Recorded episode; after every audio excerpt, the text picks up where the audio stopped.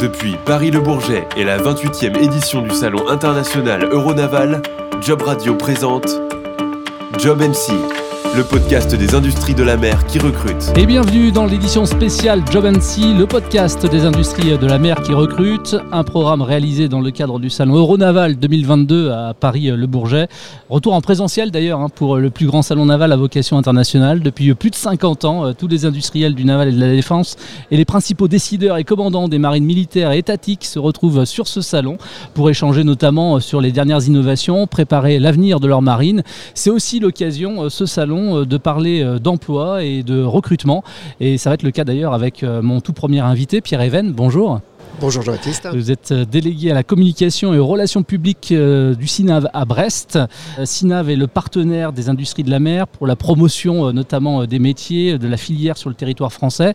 Pour répondre aussi aux besoins de main-d'œuvre, on va pouvoir parler évidemment de tout ça. Déjà, votre job, vous êtes délégué à la communication et aux relations publiques. Ça consiste en quoi concrètement? Alors ça consiste à, fédérer, euh, je dirais, toute l'équipe d'attractivité de communication au sein de, de SINAV pour, euh, bah, pour promouvoir la filière des industries de la mer, promouvoir ses métiers et les formations pour y accéder, mais aussi être à l'écoute de nos partenaires industriels ou euh, institutionnels, puisque nous sommes là aussi grâce à eux, puisqu'ils sont partenaires de SINAV. Alors SINAV, on explique ce que ça veut dire? SINAV, c'est un premier réseau thématique national pour l'emploi et la formation au service de la filière des industriels la mer. C'est-à-dire mhm. que c'est une association, loi 1901, qui a été créée à l'initiative d'industriels, à l'initiative avec le partenariat des régions du littoral métropolitain aujourd'hui, mhm. et euh, des, partenaires institutionnels comme euh, le ministère de l'Éducation nationale par exemple, le GICAN, euh, l'Union des industries des métiers de la métallurgie par exemple. Question toute bête, pourquoi est-ce que vous êtes basé à Brest?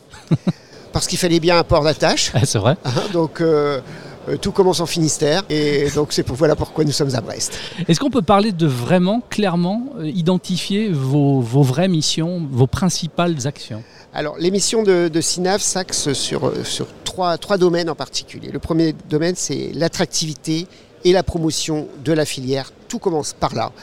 il est important de susciter des vocations. Et pour susciter des vocations, c'est capter les publics dès le plus jeune âge l'élève de quatrième, de troisième par exemple, le lycéen, les lycéennes, important. Bref, tous les, jeunes et leurs familles pour leur montrer ce que sont les industries de la mer, les fantastiques métiers que l'on peut avoir et la diversité des missions que l'on peut faire tout au long d'une carrière d'ailleurs, avec des formations allant du CAP à Bac plus 3, 5, mais aussi des personnels en reconversion professionnelle, parce qu'on sait tous très bien qu'on n'a plus un parcours linéaire, ça n'existe pas, ou plus, en tout cas sous réserve que ça existait un jour. Et à partir de là, on, on rencontre des publics adulte, mais en reconversion professionnelle, et il n'y a pas d'âge pour la reconversion professionnelle. On peut mm. avoir 18 ans et il y a déjà en reconversion mm. professionnelle. Et donc on accueille ces publics via les missions locales, via Pôle emploi, via divers organismes qui accompagnent ces publics. Donc ça, c'est pour la partie attractivité et promotion des filières. La seconde partie, c'est la coloration maritime des formations. Parce que accéder à l'emploi, il faut d'abord accéder à une formation. Mmh. Une formation professionnalisante. Et c'est pourquoi on est en partenariat avec différents organismes de formation. Formation initiale, ou alors formation par apprentissage, ou alors formation pour adultes. Et là, on labellise des formations. Nous sommes aujourd'hui à 116 formations labellisées sur l'ensemble du territoire, sur l'ensemble du littoral français, dans nos régions partenaires bien entendu. Du bac pro aujourd'hui à la licence pro par exemple, ou des certifications professionnelles qui sont assez méconnues de certains publics. Je pense à des CQPM ou des titres professionnels. Bref, une fois qu'on a cette formation labellisée by SINAV, outre le fait qu'il y a un label reconnu par les industriels des industries de la mer, il y a aussi des modules de formation spécifiques on appelle ça une coloration maritime que l'on peut associer au référentiel traditionnel de la formation et on acculture les publics à cette maritimisation pour qu'ils soient mieux reconnus, pour qu'ils soient plus aguerris aussi se retrouver sur le marché du travail. Le troisième axe. C'est la gestion prévisionnelle des emplois, c'est ça? C'est la préparation de l'avenir. Vous faites de la prédiction? Non. D'anticipation? On n'a pas de boule de cristal. de l'anticipation peut-être on, fait de l'anticipation, on répond à des appels à projets euh, collaboratifs et on réalise euh, également une veille sur l'évolution des métiers et donc on entretient justement cette cette GPEC, hein, cette gestion prévisionnelle des emplois et des compétences de filière pour préparer son avenir. Alors, comme beaucoup de secteurs, l'industrie maritime euh, est confrontée à des difficultés de recrutement. Euh, rapidement, on peut en donner quelques explications, euh, le pourquoi? Alors, avant de parler des industries de la mer, on peut parler des industries tout court. Oui. Les industries sont en difficulté, c'est pas nouveau. Ces 30 dernières années, les industries ont été mises à mal en termes de notoriété parce qu'on a préféré le faire à, à l'étranger. Or, euh, on a besoin de redorer le blason. Euh, je comprends pas d'ailleurs qu'il faille le redorer parce que ce sont des, des, industries formidables et les industries de la mer en particulier, bien entendu, on est là pour ça.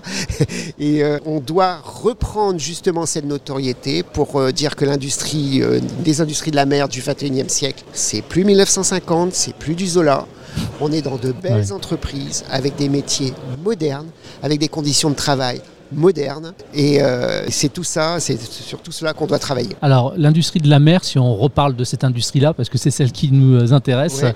ça représente combien de métiers à peu près? Est-ce qu'on peut citer quelques-uns de ces métiers, et notamment ceux qui sont peut-être, je dirais, un peu plus en tension que les autres? Alors, si vous voulez bien, on va d'abord revenir sur ce que sont les industries de la mer, parce qu'il y a quand même différentes composantes. C'est vrai. Il y a l'industrie navale, civile ou militaire, il y a les industries nautiques et il y a les énergies en mer. Bref, ces trois composantes, ça représente globalement 120 000 emplois directs aujourd'hui.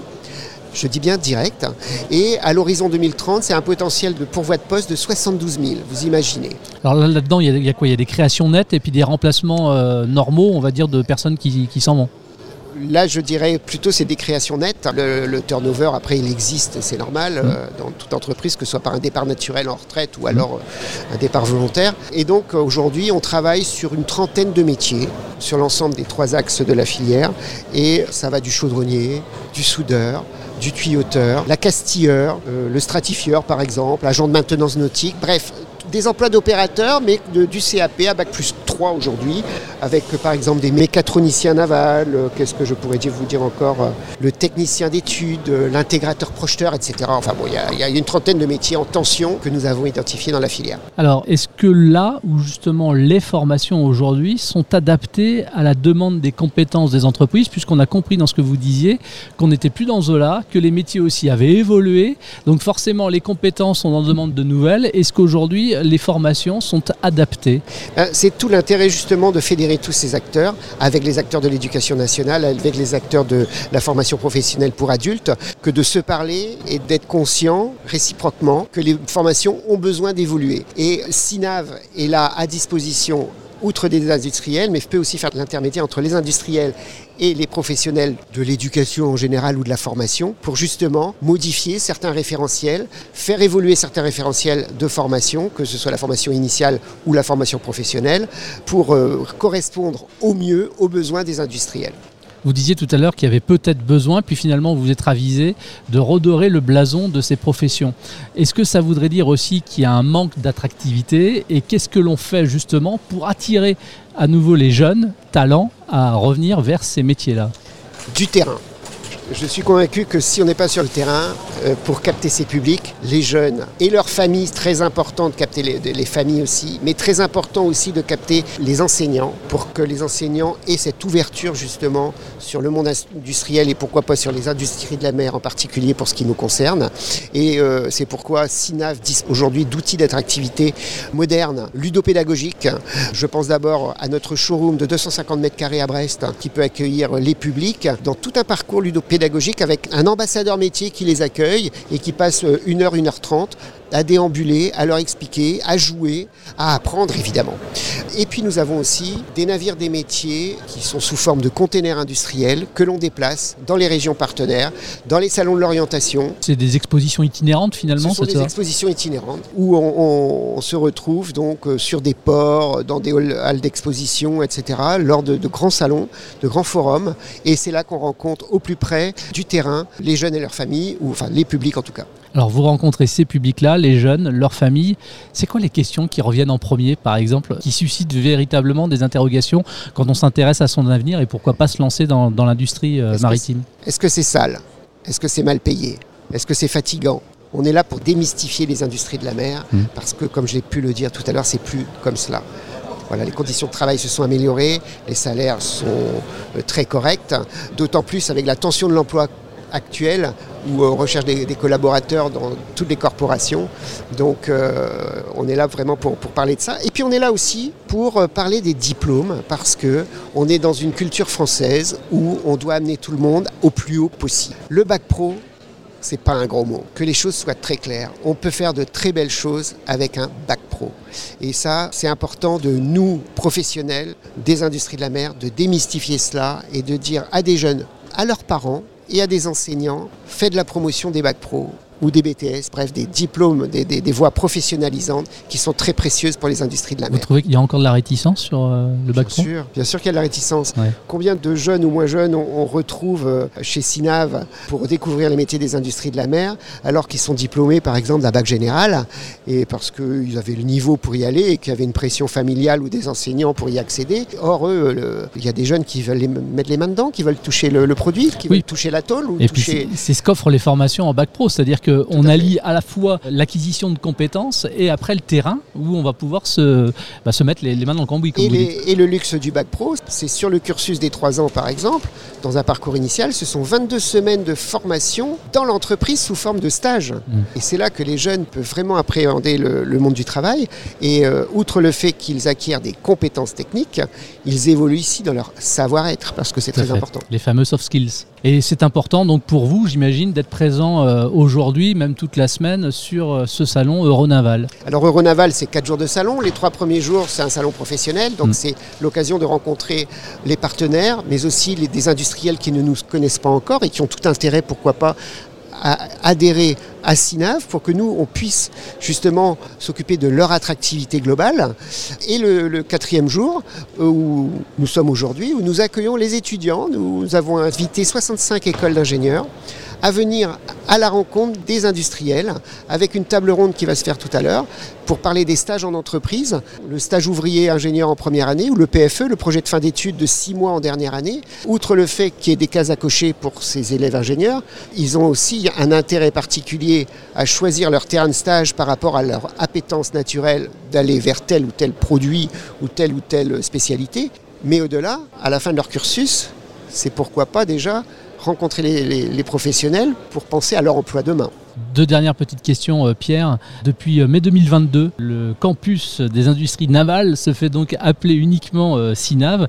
Pour quelles raisons Quelle dynamique? Alors Nous avons voulu transformer la dénomination pour que SINAV devienne une marque, pour être plus reconnu dans les trois filières qui composent justement les industries de la mer, on peut les rappeler, hein, que ce soit la construction navale, civile ou militaire, les énergies marines ou les industries nautiques. Dernière question, où est-ce qu'on vous retrouve? À Brest, bien évidemment, et comment est-ce qu'on suit également votre, votre actualité? Alors notre actualité, ben, on a notre site euh, internet www.sinaf.fr, mais aussi les réseaux sociaux, bien entendu.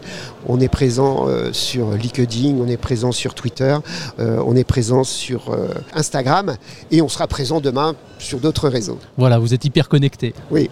Dans l'air du temps. Merci beaucoup Pierre d'avoir répondu à mes questions. Merci à vous. Merci également à vous de votre écoute, de votre attention, et on se retrouve pour un épisode. Merci. Job Radio vous a présenté Job NC, un programme disponible sur l'ensemble des plateformes de diffusion de podcasts et sur jobradio.fr.